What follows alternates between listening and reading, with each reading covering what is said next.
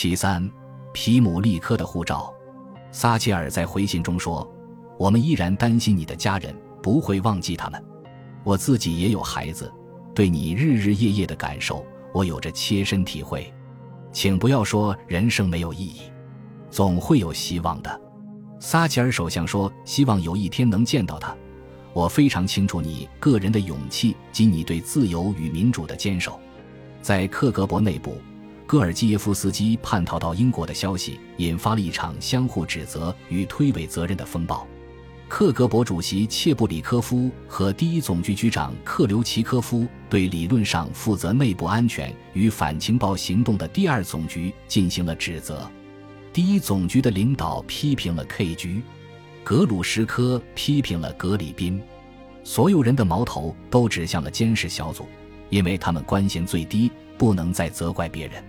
负责监视英国外交官的列宁格勒克格勃人员对这起事件负有直接责任，很多高级官员因此被开除或降职，其中就包括弗拉基米尔·普京。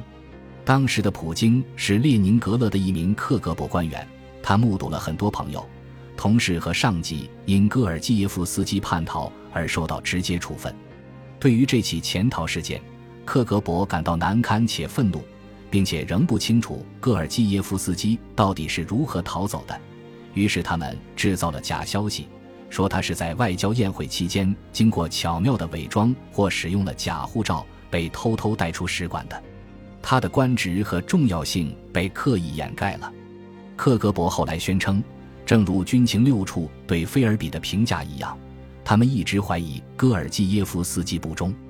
俄罗斯前外长叶夫根尼普里马科夫在他的回忆录中指出，戈尔基耶夫斯基在严格的审问之下，已经答应再次为苏联效力。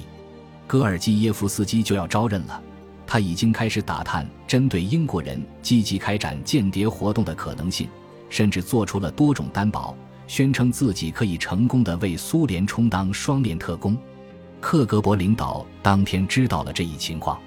对外情报官员对于他第二天坦白一切充满信心，但突然间上面来了一道命令，要求停止对他的问讯，撤掉对他的监视，并让他去了一家疗养中心。他从那里越过边境，逃到了芬兰。普里马科夫的说辞漏洞百出。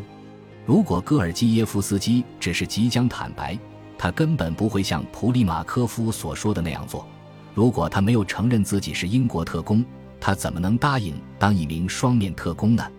普利马科夫和埃姆斯的首位克格勃负责人维克多齐尔卡申都坚称，戈尔基耶夫斯基回到莫斯科之前好几个月，克格勃就通过匿名渠道掌握了戈尔基耶夫斯基叛变的消息。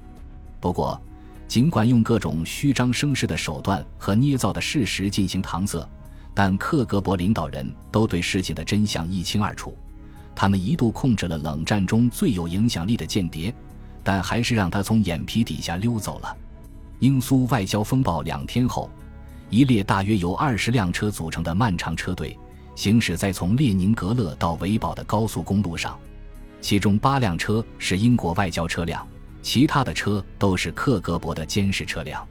英国外交官通过芬兰被驱逐出境，阿斯科特和吉又走了一遍当初的逃跑路线。只不过这次是像举行胜利游行的囚犯一般被护送离境，在自己的行李中，即专门打包了一个哈罗德购物袋，以及一盒录有西贝柳斯芬兰颂的磁带。当车队抵达巨石旁的停车点时，克格勃的汽车放慢了车速，车上的苏联官员都扭身看着此处，慢慢的开车驶过，他们搞清楚是怎么回事了。直到最后还死守规定的克格勃，并没有就此放过戈尔基耶夫斯基。一九八五年十一月十四日，他被一家军事法庭缺席审判，被控叛国罪，判处死刑。七年后，接替克留奇科夫出任第一总局局长的列昂尼德舍巴尔申在一次接受采访时表示，他希望戈尔基耶夫斯基在英国被暗杀，这听起来像是一种公开的威胁。他说。从技术上讲，这没有什么特别的。奥列格·戈尔基耶夫斯基开始进行个人情报巡讲，他先后在多名军情六处看护人的陪同下走遍世界各地，介绍克格勃的情况，解密这一组织的最神秘之处。他去过新西兰、南非、澳大利亚、加拿大、法国、西德、以色列、沙特阿拉伯和斯堪的纳维亚各国。他逃亡三个月后，世纪大厦召开了一次会议，邀请了所有情报机构的代表及指定的政府官员和盟国代表，共同研究戈尔基耶夫斯基的情报成果及其对军控、东西方关系及未来情报规划的影响。数百份独立报告摆在了一张会议桌上，像一份巨大的自助餐。与会的间谍和间谍领导花了整整两天的时间，浏览并消化报告的内容。在英国，军情六处为戈尔基耶夫斯基在伦敦郊区买了一栋房子，他以假名生活。对于针对他的死亡威胁，军情六处和军情五处不敢大意。在英国，戈尔基耶夫斯基发表演说、听音乐，和历史学家克里斯托弗·安德鲁一起写书。后者详尽的学术著作，至今仍被认为是对苏联情报史最为全面的技术。他甚至会戴上略显夸张的假发和假胡子参加电视访谈节目。克格勃知道他长什么样子，但冒险暗杀他已不值得。戈尔巴乔夫的改革已经开始席卷苏联，整个国家开始摇摇欲坠。戈尔基耶夫斯基的专业知识比以往更受欢迎了。一九八六年五月。玛格丽特·撒切尔邀请戈尔基耶夫斯基来到他的官方乡间别墅契克斯，在近三个小时的时间里，撒切尔和这个被他称作柯林斯先生的人就军控问题、苏联的政治战略及戈尔巴乔夫进行了长谈。一九八七年三月，在撒切尔即将访问莫斯科之际，戈尔基耶夫斯基又在唐宁街受到了接见。同一年，里根在椭圆形办公室接见了他。他们谈到了苏联的间谍网，并让媒体进行了拍照。会谈持续了二十二分钟。我们知道你，里根说着，拥抱了一下面前的这位俄国人。对于你为西方做出的贡献，我们十分感激。谢谢。我们记得你的家人，我们会为他们而斗争。赢得自由的头几年里，戈尔基耶夫斯基格外繁忙，但也常常感到凄惨无助。克格勃报复心极强。戈尔基耶夫斯基的家人仍是他们的人质，他总是会做同样的梦，梦见自己和妻子和女儿在希斯罗机场的接机大厅愉快的团聚，但醒来会发现自己还是孑然一人。在莫斯科，莱拉处于事实上的软禁之中，为了防止他逃跑，克格勃对他进行了严密的监视，他的电话被窃听，他的信件遭到了拦截，他无法找到工作。只能靠父母接济度日，他的朋友一个个离他而去，这是一种彻底的真空状态。所有人都害怕见到我。我把孩子的名字改成了阿里耶夫，因为戈尔基耶夫斯基这个名字太扎眼了。我的女儿们会遭人排斥。她不再理发，宣称直到和丈夫重逢之日才会理发。几年后。